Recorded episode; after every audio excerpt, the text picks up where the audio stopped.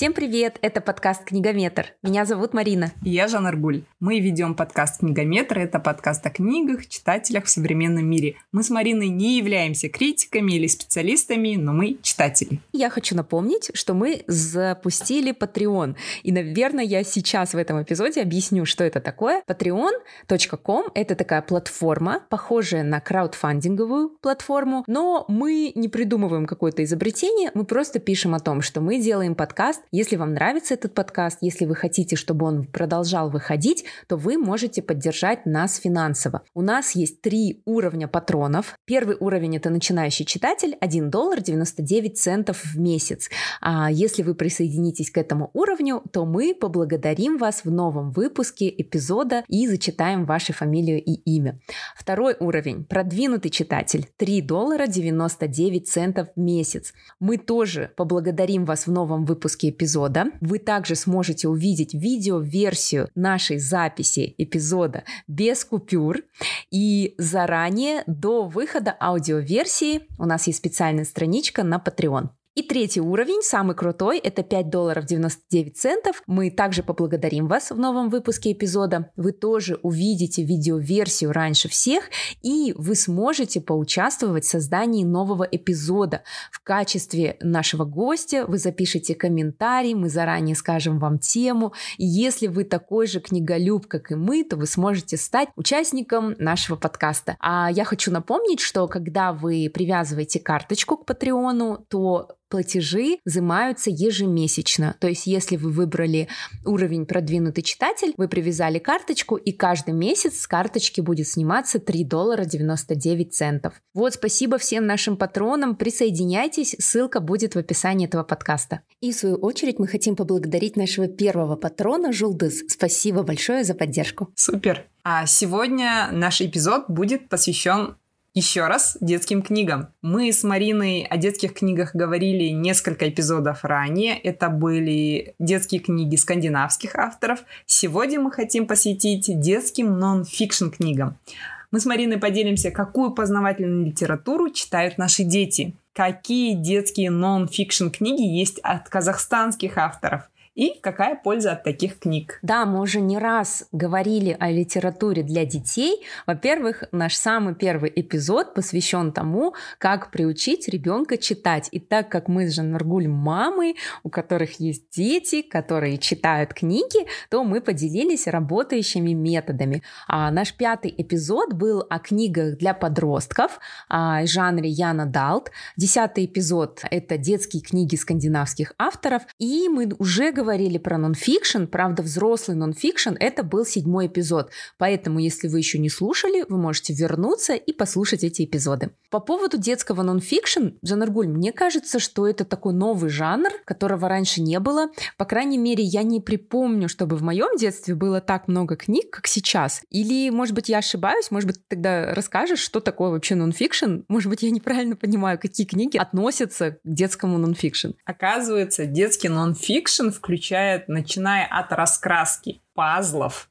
виммельбухов и заканчивая разными энциклопедиями на детские темы. Ну, это можно объединить одним словом познавательные книги. Оказывается, на книжном рынке в этом году, в 2020 году, одной из главных тенденций – это рост детских нон-фикшн книг научно-познавательная литература, по данным этого года, занимает 41% в структуре выпуска книг для детей. Это почти половина всех выпускаемых детских книг – это научно-познавательная литература. Для сравнения, в 2015 году доля составляла всего лишь 29%. Ничего себе. Это получается, что дети хотят узнавать что-то новое, полезное. Я думаю, что несмотря на всемогущий Google, книга все равно остается основным инструментом познания и развития личности ребенка. И я думаю, что главная задача жанра нон-фикшн — это достоверно и правильно раскрыть перед ребенком какую-то частичку нашей жизни, в отличие от интернета, я думаю, что книги проходят строгую модерацию, и все факты, вся информация там достоверная. Как ты думаешь? Ну, я надеюсь, что да. Вот, кстати, я разговаривала с Михаилом Ивановым, когда брала у него интервью. Это один из сооснователей Ман Иванов и Фербер угу. и Smart Reading. И я как раз спрашивала, это было интервью в «Морском времени», в моем подкасте, я спрашивала, если будет сам издат, self-publishing, то кто будет проверять на ошибки? И он мне сказал, что угу. даже сейчас, несмотря на то, что над книгой работает очень много редакторов, даже сейчас есть ошибки. Поэтому это не страшно, ну как бы это такой процесс естественный. Ну, да. А ты знаешь, ты сказала какое-то название Вимбельбух или что ты сказала? Я не поняла, что это значит. Да. Вимбельбух. Виммельбух — это тоже для меня, честно, открытие. Ну, с моей дочкой это было открытие. Это очень такая красочная большая книга, где много-много мелких деталей.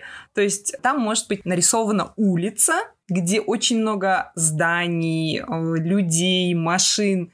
И большую картину можно часами А-а-а. разглядывать. То есть в каждом доме в окне Вспомнила. может кто-то выглядывать, там кто-то будет спрятан. И там есть маленькие задания, например, там найди лисенка, и ты надо вот смотреть, находить лисенка. А когда ребенок чуть постарше станет, можно вместе с ним какой-то рассказ придумать про это место, про этих людей. Точно, у нас тоже есть такая книга, причем она из Германии, но так как в таких книгах нет текста, там вообще неважно, на каком она языке. Да. И я сама обожаю рассматривать такие книги, потому что там, допустим, улица, и там кто-то ссорится да. в кафе, допустим, бежит собака за вором, да, да? и ты рассматриваешь, и вот так все связано. Ребенок плачет, э, хватает да. маму, кто-то там спешит на работу, здесь авария, и причем угу. наша книжка такая, там одни и те же герои, но разные ситуации из страницы в страницу страницу. Я даже не знала, что это так называется, надо да. запомнить.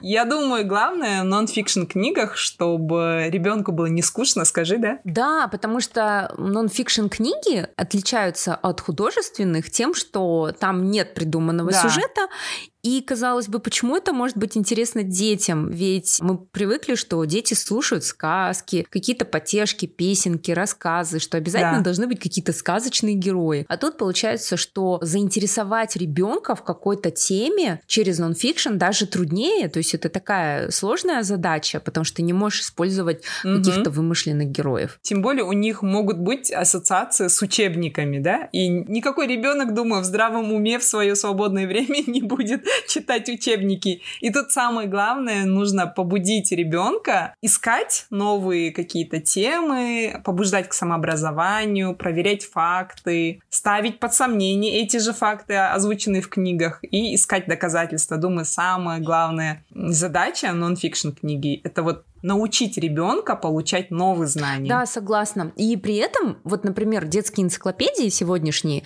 мне самой нравится их изучать. Вот я узнаю столько интересных фактов, да. потому что когда-то, допустим, если я учила что-то э, в астрономии в 11 классе, это был какой-то э, такой скучный учебник, который абсолютно не хотелось изучать. А когда ты берешь красиво иллюстрированную энциклопедию о космосе, и ты просто залипаешь залипаешь на нее на самом деле. И очень важно, во-первых, работа редактора, чтобы он сложные вещи смог объяснить угу. простым языком для детей, и во-вторых, это работа иллюстратора. Это точно. А вот эти вот раскрывающиеся окошки, разные штучки в книгах, там двигающиеся, прыгающиеся, это вообще, да, классно для детей придумали. Да, я вот как раз, смотри, к сожалению, слушатели аудиоподкаста не услышат, но тот, кто присоединится к нашей видеоверсии, увидит, что я показываю книгу «Динозавры. Маленькие исследователи» издательства «Клевер». Это 3-5 лет. А, купила ее для своего сына. И тут как раз вот, вот так вот открываются О, да, всякие да, да. окошки, там разные факты. Вот. Мне очень нравится, мы вместе играем. Правда, для меня тема динозавров такая сложная. Я поражаюсь, как маленькие мальчики умудряются всяких пентацератопсов запоминать, да? Да, или микрорапторов. Ну, мой не запоминает, но я знаю детей, которые там чуть ли не в три года говорят там мозазавр и все такое. Вот. Кстати, твой сын любит динозавров? Мне кажется, все мальчики любят динозавров. Что интересно, когда он был маленький, я ему купила пару книг про динозавров, и знаешь, вообще, вообще его не заинтересовало, зато он тащится все, что связано с космосом. У нас есть энциклопедии про космос, книги про космос, комиксы про космос. Марина, комиксы. комиксы. Да. Круто. Ты знаешь, вот почему-то, когда мы думаем про энциклопедии, я всегда представляю себе, да, динозавров, космос и как устроено мое тело. То есть, мне кажется, это топ-3 самых популярных книг э, во всех книжных магазинах. Вот, а я хочу рассказать про такую невероятную книгу под названием «Играем в искусство. От реализма к абстракционизму. Это издательство Ман Иванов и Фермер. Ого. Да. Авторы Наташа Кая, Кира Мрик о жанрах в искусстве для детей. Она шикарно иллюстрирована. Это настоящий арт-альбом а, с объяснением а, различных жанров, например, модерн, или же, к примеру, вот игра света, и у тебя есть тут практическое задание, тебе нужно самостоятельно раскрасить эту книгу, и дается там картина Шишкина, например, вот.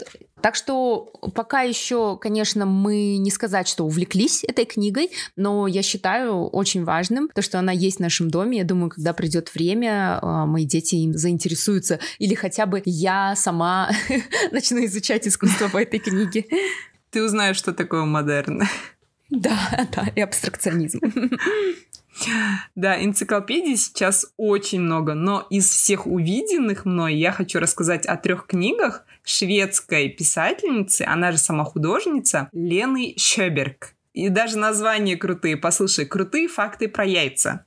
Это первая книга. Вторая — горячие факты про лед. И вот последняя вышла «Трогательные факты о сердце». Они настолько необычные, как визуально, так и по заполнению. Вся серия нарисована самой писательницей Леной Щеберг, и там есть очень много веселых научных фактов. Конечно, они каждый дают серьезные знания, но они в первую очередь очень веселые. Например, в трогательных фактах о сердце ребенок может узнать о пульсе птиц и зверей. Например, что гулкое сердце кита слышно на весь океан.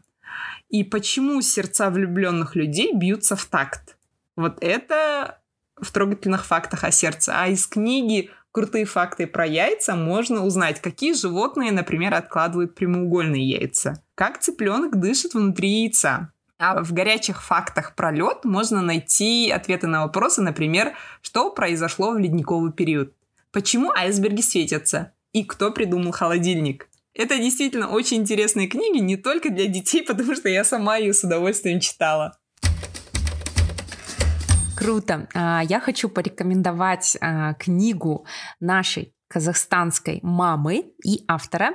Ее зовут Асель Сапакова. Мы с Асель знакомы лично. Мы познакомились в Инстаграме а, на каком-то из мастер-классов для мам. История Асель очень интересна. Дело в том, что Асель не говорила по-казахски, но после того, как у нее родились дети, у нее родился первый сын, второй сын, она задумалась, почему ее дети не говорят на казахском, и начала учить казахский вместе с ними. Это действительно вдохновляющая история, потому потому что а, дети Осель, сыновья Осель говорят только на казахском. То есть она учила язык вместе с детьми. О. И несмотря на то, что ее уровень казахского языка Супер. был не таким высоким, она находила слова, она придумывала различные там ситуации, она разговаривала, и в итоге дети друг с другом говорили по-казахски. Вот. И результатом всего этого стал, во-первых, инстаграм-профиль Осель, где она учила других мам и передавала свой опыт. И в итоге Осель выпустила книгу под названием «Мама Казахша Суйлеши». Осель подарила мне эту книгу, и я очень благодарна ей.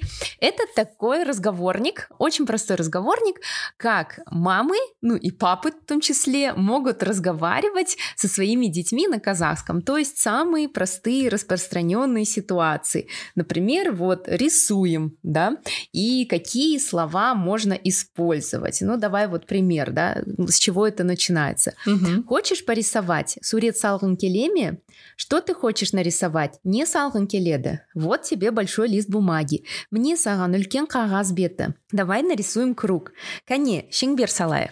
Вот. А вышла уже вторая часть этой книги «Мама казахша сөйлеші 2». И Асель также начала писать книги для детей. А среди этих книг есть, к примеру, такая книга под названием «Тамах кайданки леды». То есть откуда появляется а, еда. И эта книга про фрукты, овощи, она очень красиво иллюстрирована. Либо есть а, книга с окошками, такая небольшая, mm-hmm тайлар, а, то есть а, птенцы, да, которые вот в яйце. И ты тоже там раскрываешь окошки, открываешь яйцо, а там а, какой-нибудь птенчик угу. или черепашка. Вот такая вот интересная история, как а, мама, многодетная мама, а, сама выучила казахский язык и помогает другим родителям, мотивирует, вдохновляет своим примером. Ой, мне нужна эта книга.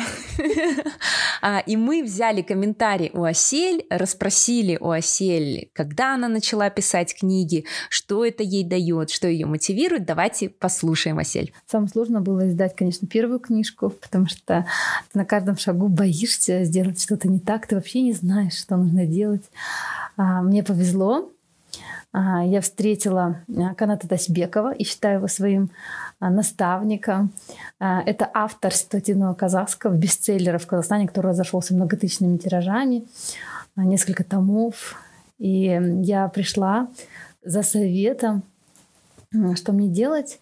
И он поделился контактами, поделился адресом типографии. В общем, сделал за меня вот такую колоссальную работу. Вот, конечно, после этого мне стало гораздо спокойнее. И все получилось. Была ли критика? Да, критика была. Она есть, и, скорее всего, она и будет дальше это неизбежно. А, но я поменяла свое отношение к критике, потому что раньше очень болезненно на нее реагировала. А каждую книгу считаешь ведь своим детищем, и что все, что сказано как-то не так, ты воспринимаешь прям штыки. А я очень от этого страдала и теряла прямо ресурсы, все время думала, прокручивала, и мне это мешало, если честно. Вот. И в последнее время я для себя а, решила, что буду прислушиваться только к той критике, которая исходит от авторитетных для меня лиц. Это, допустим, люди, которые пишут или люди, которые издают книги. А, ну, к счастью, хочу сказать, что вот от них критики вообще никакой нет. Ну, во-первых, хочу сказать, что это было моим детским хобби.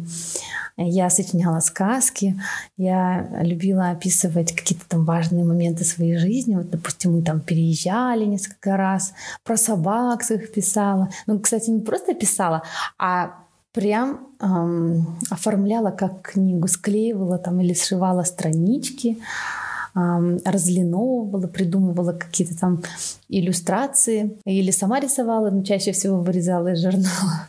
Ну, в общем, все было по-настоящему. А когда э, у меня появился уже ребенок, я помню ярко момент. Мы сидели с моей подружкой и обсуждали, кто чем займется после декрета. И она меня спрашивает, вот реально, вот если у тебя все получится, если знала, что все получится, чем бы ты занялась? И я ей сказала, я бы издавала книги. Буквально там через пару минут она мне приносит какие-то книжки, которые у нее были в коляске. А, и говорит, вот такие вот ты будешь издавать? Я первый раз начала обращать внимание а, ну, чисто технически на книги, на развороты, на переплет, на бумагу. И с уверенностью сказала, да, такие буду. А вы такие, и такие будут. Но это было такое, это была игра, но вот после этой игры я первый раз примерила на себя такую вот роль издателя. А какие книги сейчас нужны нашим детям, что их заинтересует? Я считаю, что книги должны быть разные. Книг должно быть много. Потому что, как сказал один психолог, дайте мне накрытый стол, и я скажу, что я хочу. Вот среди этого всего разнообразия, чтобы каждый ребенок нашел книгу себе по душе.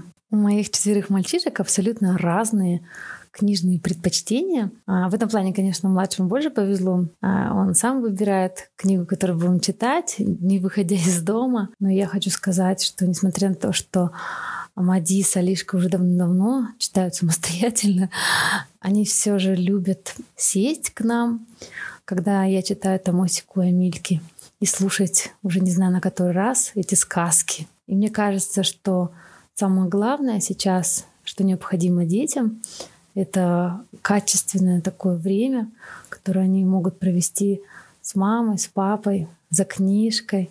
А, мне кажется, это такое теплое воспоминание детства, которое будет их согревать, когда они вырастут или даже сами станут родителями.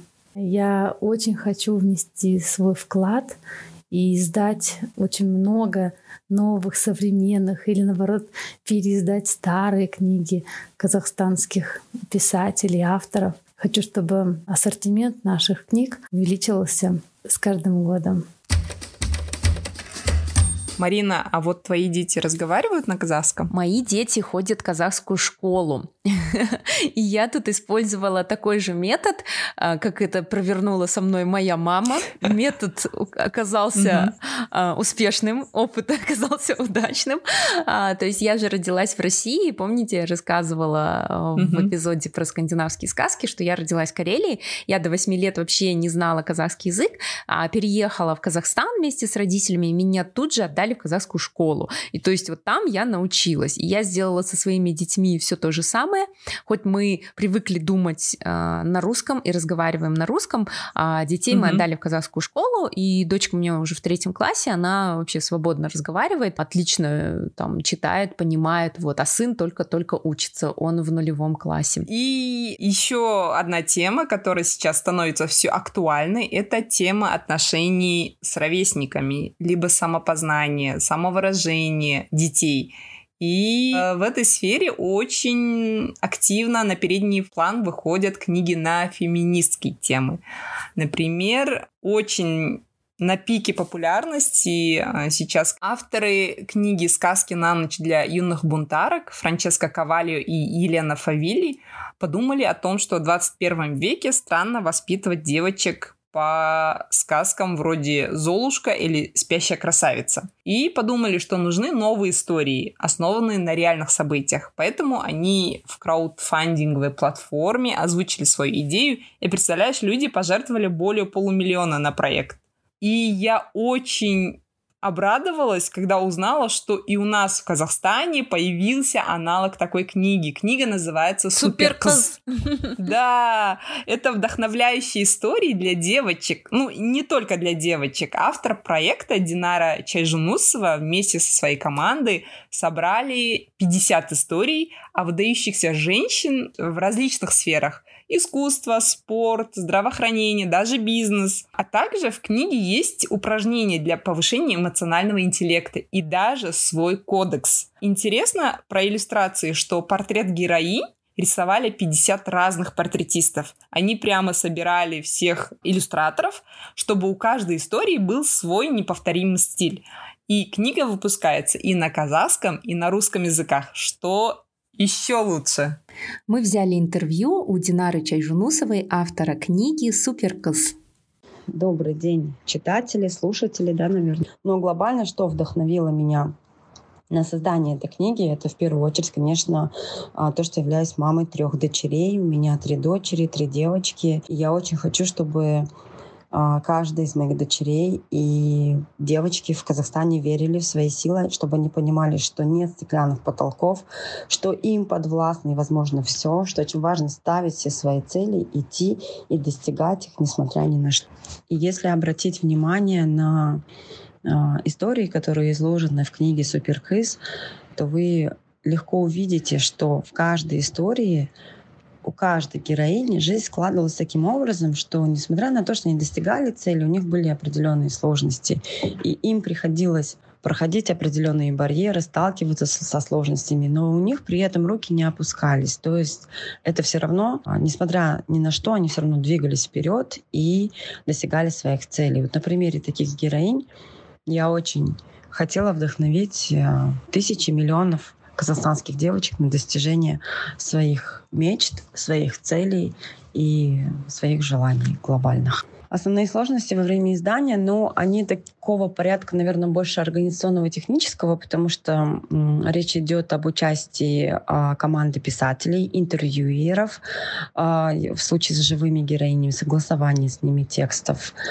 а, написание, портреты иллюстрированные, это 37 казахстанских международных художников, разные стили, а, сверка и проверка информации в архивах, в библиотеках по тем героиням, которых уже нет живых, а, связывались с их родственниками. Где-то было очень сложно найти. Пару героинь у нас отсеялась, потому что не получилось установить связь с ними, с их родственниками. Поэтому в целом, наверное, это больше были такого порядка сложности. Ну, я бы даже не сказала, что это сложность. Они, наверное, даже нас еще больше мотивировали. Я всегда очень долго люблю размышлять. Мы фактически дети, мне 34 года, выросшие а, все равно на такой постсоветской, советской культуре, среде, когда мы играем на нескольких музыкальных инструментах, изучаем языки, читаем очень много классической русской литературы, зарубежной. Я всегда обращаю внимание, особенно в последние годы, в последние 10 лет, что все книги практически они очень трагические. А, я считаю, что детям очень важно предоставлять, помогать им а, с их выбором книг, где такие хорошие, позитивные, жизнеутверждающие, где примеры здоровых отношений, не токсичных, да, где есть здоровая любовь, где есть здоровые семьи, где люди успешные. Да, могут быть и э, должны быть описаны, рассказаны какие-то проблемы сложности в этих книгах, но в целом глобально книги должны вдохновлять детей, потому что все равно, как бы мы ни говорили, книги, кино, они формируют мировоззрение, то есть это мощные идеологические инструменты. Если ребенок все время читая книги с детства про каких-то страшилок, про какое-то наказание, про какие-то такие вещи, все время будет пребывать больше в каких-то страхах и негативных эмоциях, он никогда не будет смелым. И здесь вот э, нужны такие книги, рассказы, сказки, которые бы вдохновляли детей, помогали бы им анализировать свои чувства, быть близкими к себе, потому что это еще тоже был один большой, очень сильный запрет э, в традиционных классических э, советских, постсоветских семьях запрет на негативные эмоции. И поэтому в книге есть раздел по эмоциональному интеллекту, где мы объясняем, что не бывает плохих эмоций, что эмоции не делятся на плохих, что эмоции все важны, и о том, как важно проживать злость, печаль, грусть, апатию. И только тогда человек становится по-настоящему близким к себе. А и также имеется раздел по достижению цели. То есть мы говорим, что возможно все, но при этом важно прикладывать какие-то действия. Круто, круто. У меня, кстати, есть книга «Сказки на ночь для юных бунтарок». Я, правда, не помню, по-моему, я сама ее купила и подарила своей дочке на день рождения или просто так. И там действительно шикарные иллюстрации. Это такое, можно сказать, даже коллекционное издание. Оно очень круто сделано. Оно действительно mm-hmm. стоит своих денег, потому что это такой, ну, какой-то арт-альбом, можно сказать. И все портреты отличаются друг от друга. То есть ты видишь, что рисовали разные художники. И книга устроена так, что на одной странице фотография, портрет, точнее, не фотография, а иллюстрация, mm-hmm. а на другой странице описание, краткая биография а, героини. И каждое описание должно вместиться в одну страницу. Поэтому они очень простым языком написаны, но когда ты взрослая и ты это читаешь, например, mm-hmm. я читала про Хиллари Клинтон, и там была, знаешь, такая история, что маленькая девочка Хиллари всегда отстаивала свое мнение, она всегда стремилась к чему-то большему, и вот она баллотировалась на пост президента, чуть не сказала, Республики Соединенных Штатов Америки. Но ни слова не было о том, что ее муж это да. экс-президент экс США. И я не знаю, почему об этом не написали. В смысле, что в этом такого? Да. Этого же не надо стесняться. Хиллари Клинтон жена Билла Клинтона. Но вот а, в этой сказке этого нет. Интересно, да? Я еще узнала такую историю, что в книге, оказывается, должно быть 100 историй, но в русском издании 99, потому что при переводе убрали историю про девушку трансгендера. Серьезно? Вот это да. вот Франчески да, Кавальо? сказки на ночь, да. И Обалдеть. люди, которые все это узнали и говорили, а вдруг ребенок, который испытывает такие же, как это будет, не проблемы, а такое же чувство, и Да. будет искать историю, которая откликается с ней, и не найдет. Я думаю, что нужно было включить. Я тоже думаю, я не думаю, что там были какие-то ужасающие подробности, Да. ведь это все-таки книга для детей. Ты знаешь, дети ведь они, вот у меня ребенок был маленький, моя дочка, и она видела журнал мод и видела там парня с длинными волосами, и то Мгм. есть вначале она даже не знала, что это парень.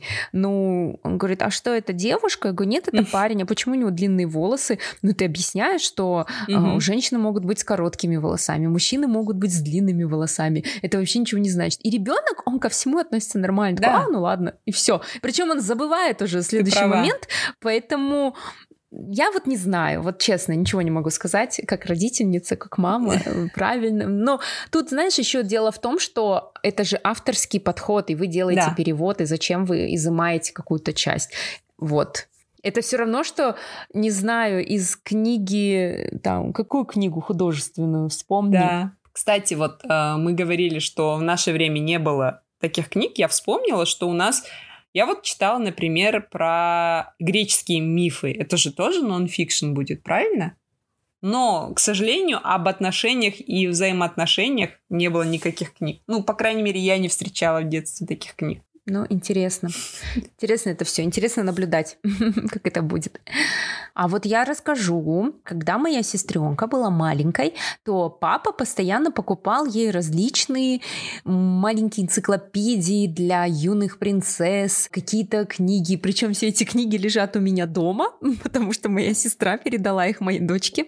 Вот. И в основном, конечно, эти книги про этикет, а, про то, как себя вести в обществе, про распорядок дня девочки, да, ну то есть ты вот проснулась первым делом, что ты должна делать. И там даже есть информация о взаимоотношениях, то есть что делать, если тебе понравился мальчик, как на это реагировать, первый поцелуй. И, по-моему, там есть уже в зависимости от возраста немного секс-просвета, то есть уделяется внимание, да, телу. Но ты знаешь, это было не в моем детстве, это было в детстве моей сестры, то есть это были примерно уже 2000-е годы. Вот, то есть, когда уже тогда было, и интересные книги. И были такие же энциклопедии для мальчиков тоже. Интересно. Ну вот сейчас же хотят у нас секс-просвет обратно внедрить в школу, и почему-то знаменитости, когда говорят о секс-просвете в школе, и говорят, секс-просвет для ребенка 10 лет это растление.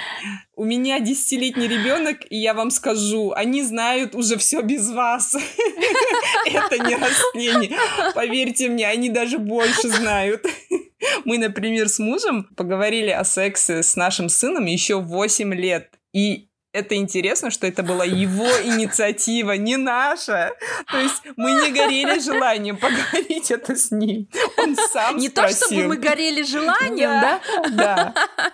Вау, а в смысле, как он спросил, подошел, ну-ка поделись. Мне кажется, сейчас все так навострили ушки. Да, а- антенны, да. Ну вот, э, и потом он такой подходит. Мама говорит, вот у нас во дворе ну, он у нас такой дворовой пацан, у него там во дворе и старшаки, и своя банда. И он говорит, вот ребята говорят вот про секс. Это... Они говорят, это плохая вещь, вот. И нам пришлось поговорить об этом, объяснить правильно, чтобы он не нахватался неправильной информации из сети, во-первых, и, во-вторых, из дворовых пацанов. Я считаю, что лучше правильно объяснить все самим. Тем более, я же человек-энциклопедист. Я начала искать, в каком возрасте правильно разговаривать. И секс-педагоги советуют говорить с детьми до А. 9 лет. Потому что, оказывается, до 9 лет дети чаще всего охотно общаются обо всем на свете, то есть не обязательно о сексе или о половом созревании. Им просто интересно узнать что-то новое, делать открытие и, главное, обсуждать. А, а ближе к 9 годам многие дети закрываются. Начинается процесс сепарации. Появляется стыд, неловкость вот при обсуждении интимных тем со взрослыми, да. А в период 10-12 лет, наоборот, дети реагируют отвращением на темы отношений, секса, близости. И даже помните, подростки, например, когда видят, что родители целуются либо обнимаются, говорят, фу, не делайте это при мне. Это вот, оказывается, сама природа защищает их от ранних половых отношений, и у них вот такое вот отвращение. Поэтому тут главное, я считаю, что успеть. Но в период восьмилетия, девятилетия своего ребенка многие родители сами не готовы. Да. Они думают, что слишком рано. Но я считаю, что сексуальное образование это же не только разговор о сексе или пропаганда секса. Это прежде всего грамотное отношение к своему организму. Знание об изменениях, что должно измениться в твоем теле, знание организма противоположного пола. Тем более у меня растет дочка. Умение выстраивать отношения, умение защитить себя. Вот, вот самое главное. Знать правила безопасности. И для этого не бывает никогда рано. Ребенок должен знать свои границы.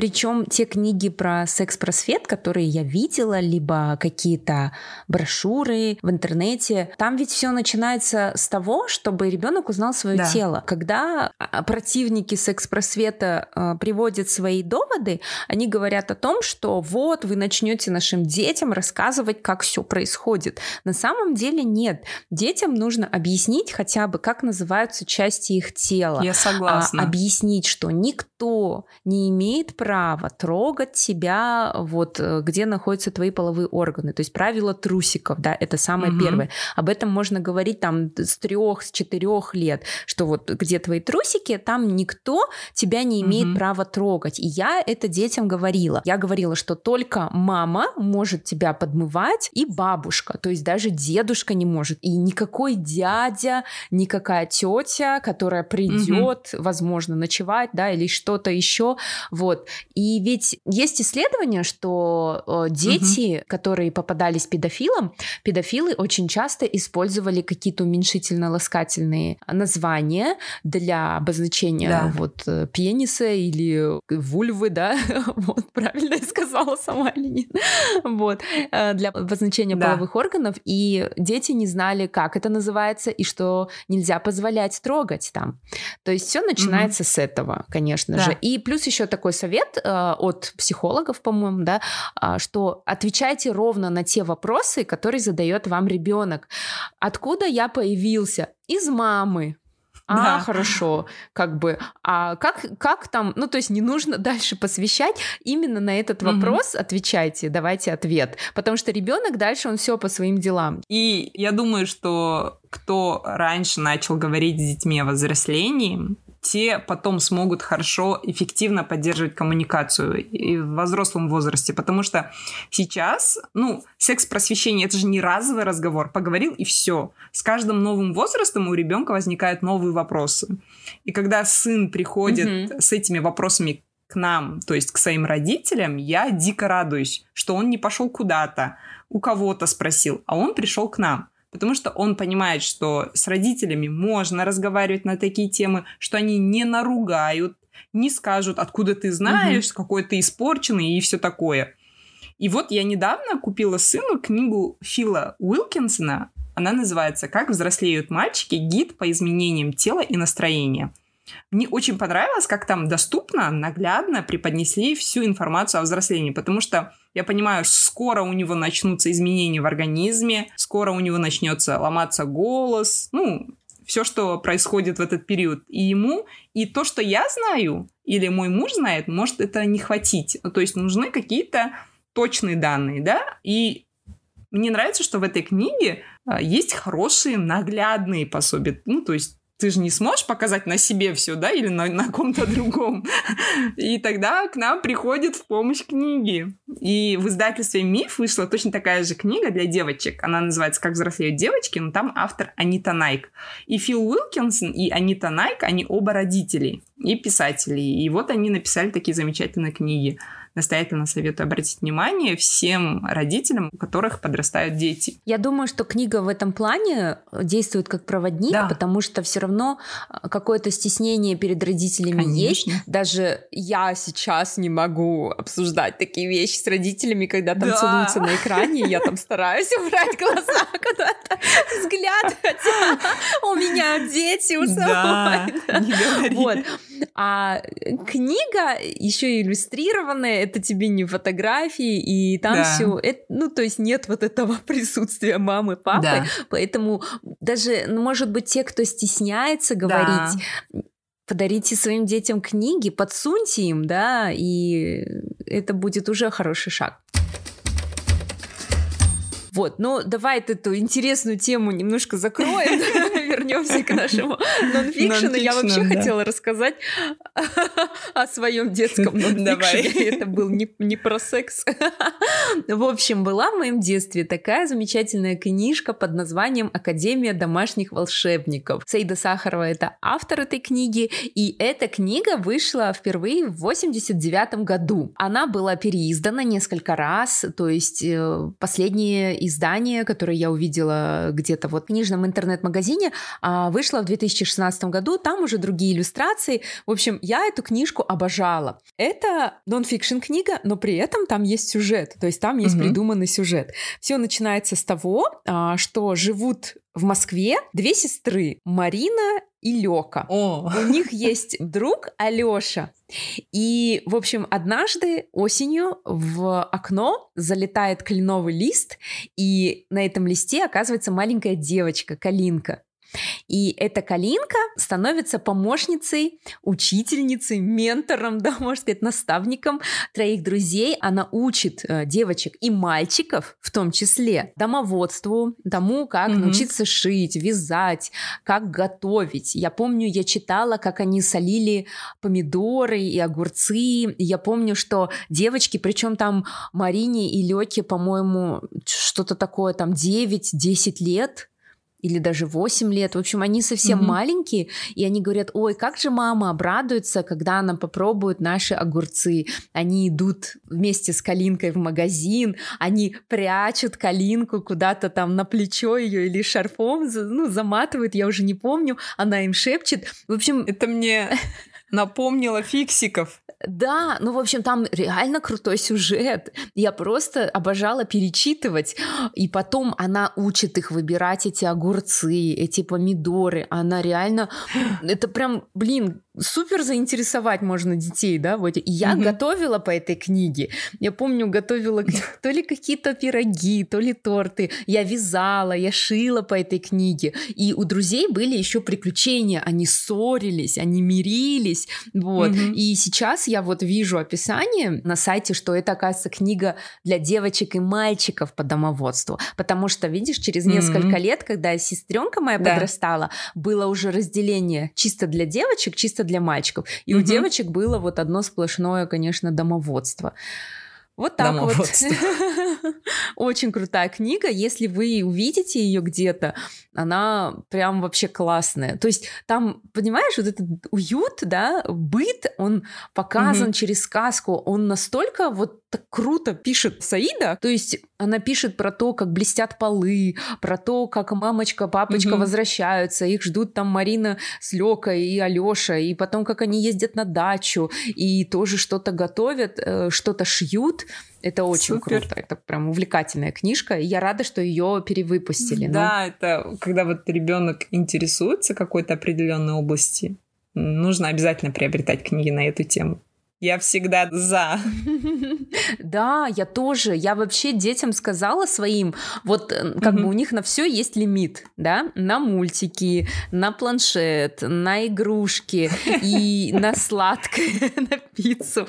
Единственное, на что нет никакого лимита, это книги. Я говорю, книги я буду вам покупать в любом количестве за любые деньги, лишь бы только вы их берите, вот. И мы для нас это прям, ну вот во время пандемии, конечно, не было возможности ходить книжный, да и сейчас мы особо не ходим, но вот до пандемии мы любили ходить в книжный, выбирать, вообще обожали. Да. Ну, я еще думаю, что если ребенок, например, а, какой-то областью заинтересовался, может быть, эти книги даже помогут определиться с будущей профессией, да, или побудить его заняться чем-то. Поэтому нужно поощрять ребенка, к чему бы он ни стремился, например, ну там, любит машинки, да? Ну, купите тогда книгу, где показано, как устроена эта машинка, какие бывают машины.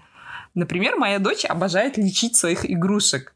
Поэтому я и купила книги, э, например, «Мое тело» издательства Робинс. Там вот такие окошечки есть, которые открываются. Например, скелет нарисован, и, например, голова у него открывается. И там написано, здесь там мозг, да, что такое череп, как он защищает этот мозг. Там нарисован кровеносный сосуд, и там тоже окошечко открывается. Кто там живет? там, например, эритроциты. Это кто такие? Ну, то есть это очень доступно, написано. Или, например, у нас есть книга издательства Клевер «Я стану врачом».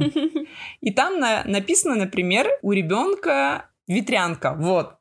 Он весь покрытый сыпью, и что нужно делать? Э, как лечит, приходит врач. Ну, это вообще так классно.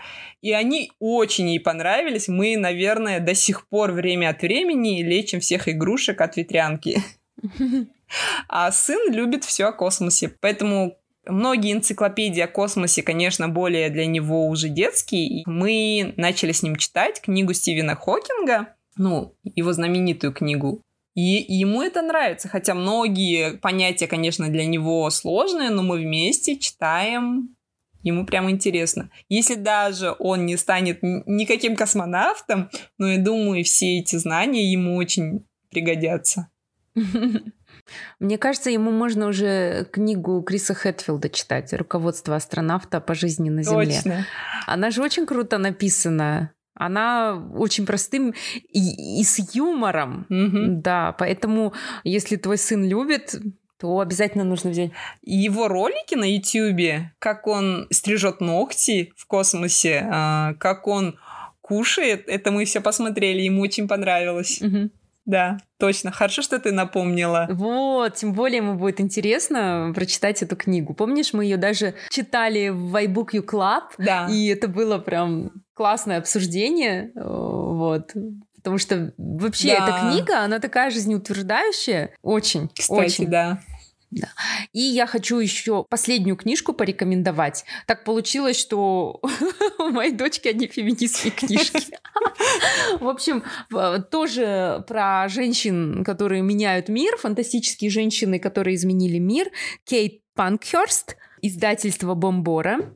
А, это книга о женщинах, не побоявшихся пойти по велению сердца и в результате изменивших целый мир или наше представление о нем. Джейн Остин, Фрида Кала, Мария Кюри, Анна Франк, Коко Шанель. Эти имена знает каждый. Так давайте же вместе узнаем, как эти фантастические женщины изменили наш мир и какое наследие оставили после себя. Больше всего мне нравится, что здесь есть история Гертруды Эдерли. Это первая женщина, которая переплыла пролив Ла-Манш из Англии во Францию впервые, причем а, тогда, на тот момент, а, Ла-Манш переплыли трое мужчин, угу. и она уже была известной пловчихой.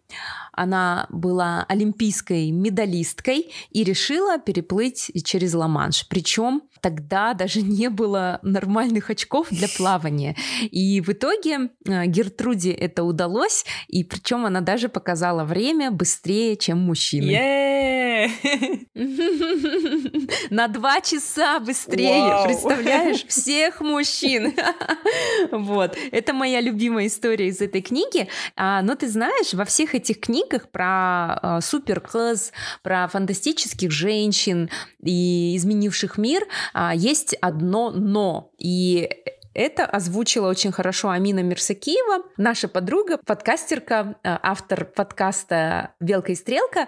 А, я брала интервью Амины в подкаст «Морское время», и мы как раз разговаривали о месте ученой в современном мире. То есть сталкиваются ли они с какой-то дискриминацией или нет. И мы обсуждали все эти книги для маленьких девочек, и Амина сказала очень важную вещь, что про достижения вот всех этих фантастических женщин должны знать не только маленькие девочки, но и маленькие мальчики. Потому что если это будут знать только девочки, это и также останется замкнутый круг. Угу. Потому что мальчики будут видеть кого? Там Ломоносова, да, там э, Ньютона, Эйнштейна, только мужчин. Мужчины же сейчас и говорят, ой, у вас там одна Мария угу. Кюри там и все. как бы поэтому женщины глупые и, и в науке ничего не добились. Но ведь это потому что мы не знаем о других mm-hmm. женщинах, и они невидимы. Поэтому такие книги, они должны быть общими для всех. Потому что, ну, с такой обложкой, я думаю, мальчик не возьмет эту книгу. Да. Хотя мой сын слушает, когда я читаю про Коко Шанель, он все внимательно слушает. Ну, он, знаешь, почему слушает? Потому что для него а, моя дочка эталон пример для подражания сейчас. Все, что делает она, э, все он должен повторять и вообще не отставать, и всем этим интересуется. Поэтому моя дочка возюкает машинки дома. Классно. Кстати, родителям мальчиков э, могу сказать, что есть книга от издательства Альпина Бук, э, серия книг. Там есть книги, например, о знаменитых мужчинах. Например, называется «Чем я могу научиться у Стива Джобса», «Чему я могу научиться у Илона Маска», и про основателя Икеи, я вот забыла, как его зовут. Тоже есть книга про него. Хольмен Коллин. Зато мы знаем, да, Хольмен Коллин. Лундесгаттен, вот. да. Поэтому вы можете обратить внимание на эти книги. А там есть еще чему я могу научиться у Анны Ахматовой в этой серии. Да, ну, про женщин тоже есть, да. Я имею в виду вот, я нашла у Ингвара Кампрада. Вот. Это вот основатель и основатель фирмы Nike. Чему я могу научиться у Фила Найта? Дело в том, что пока мы записываем этот эпизод, у нас уже 11 ночи, бесконечный день, поэтому извините, что мы заговариваемся. Вот, уже очень поздно. Не знаю, сколько будет, когда вы будете слушать этот эпизод. А, ну что, будем подводить итог? Нашего сегодняшнего эпизода. А, мы сегодня говорили про детский нонфикшн, про энциклопедии, а, про книги, которые обучают наших детей, разговорники, в том числе огромную часть нашей дискуссии мы посвятили секс-просвету, довольно волнующая тема, и смогли сравнить книги нашего детства с тем, что сейчас интересно детям и какие книги выпускают а, издательства в наше время. И не забывай, что мы еще рассказали о наших казахстанских авторов. Это очень, я считаю, большой шаг, что в жанре именно детских книг выходят книги наших местных авторов, потому что кто как не наши авторы знают необходимость таких книг для своих детей.